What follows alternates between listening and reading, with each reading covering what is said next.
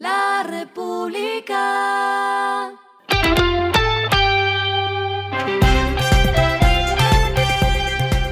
Al final de la jornada, esto es lo que debes saber sobre el comportamiento de los negocios, las finanzas y la economía. Las movidas de hoy fueron.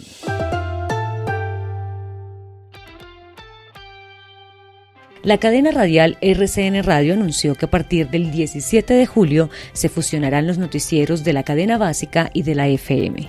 El objetivo, según se explicó por medio de un comunicado, es darle espacio al nuevo sistema de noticias, la FM de RCN. Con esta decisión, la emisora tendrá el mayor cubrimiento de radio en todo el país y se emitirá para 34 ciudades, 763 municipios a través de 47 emisoras de la cadena.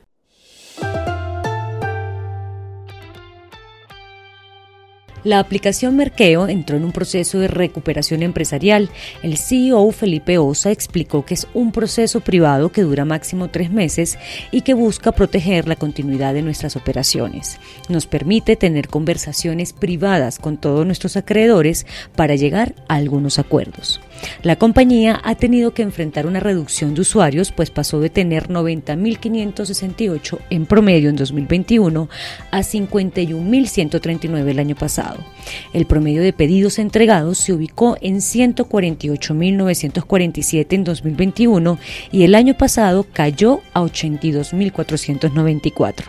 Con esto, la salida a bolsa de la compañía se pone en pausa.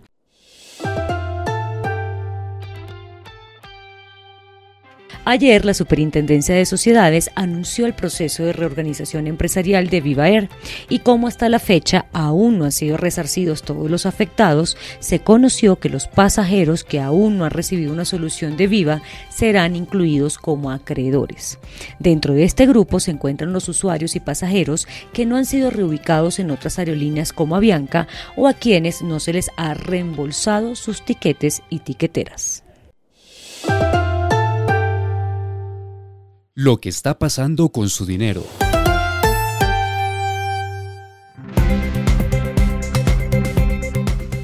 Jorge Mario Velázquez, presidente del Grupo Argos, informó que estarían revisando si suspenden la readquisición de acciones que estaba en marcha. La decisión sería tomada porque les parece más prudente suspender la recompra mientras el mercado absorbe la noticia del desenroque.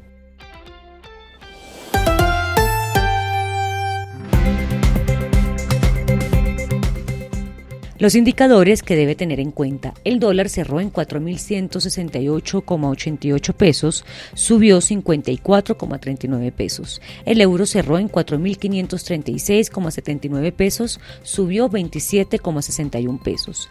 El petróleo se cotizó en 69,40 dólares el barril. La carga de café se vende a 1.438.000 pesos y en la bolsa se cotiza a 2,03 dólares. Lo clave en el día.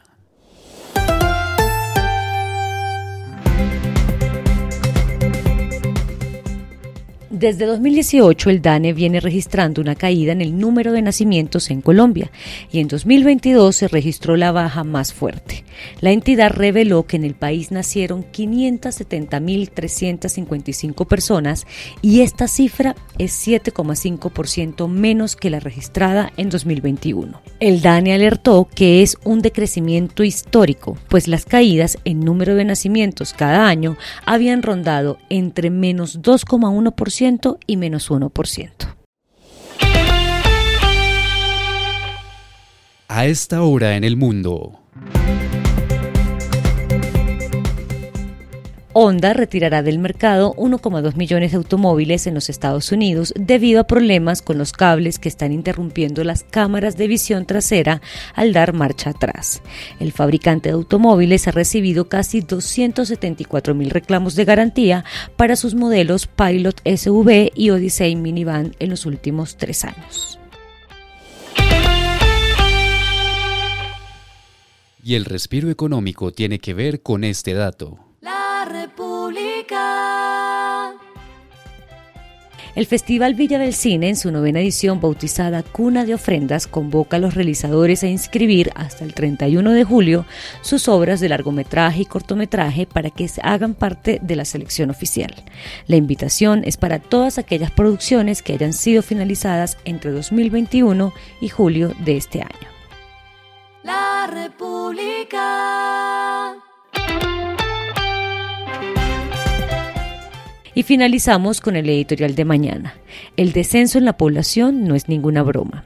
El DANE ha puesto el dedo en la llaga. La caída en el volumen de nacimientos está presente en todos los meses del año, lo que amenaza a los modelos de negocio educativo y pensional. Esto fue Regresando a casa con Vanessa Pérez.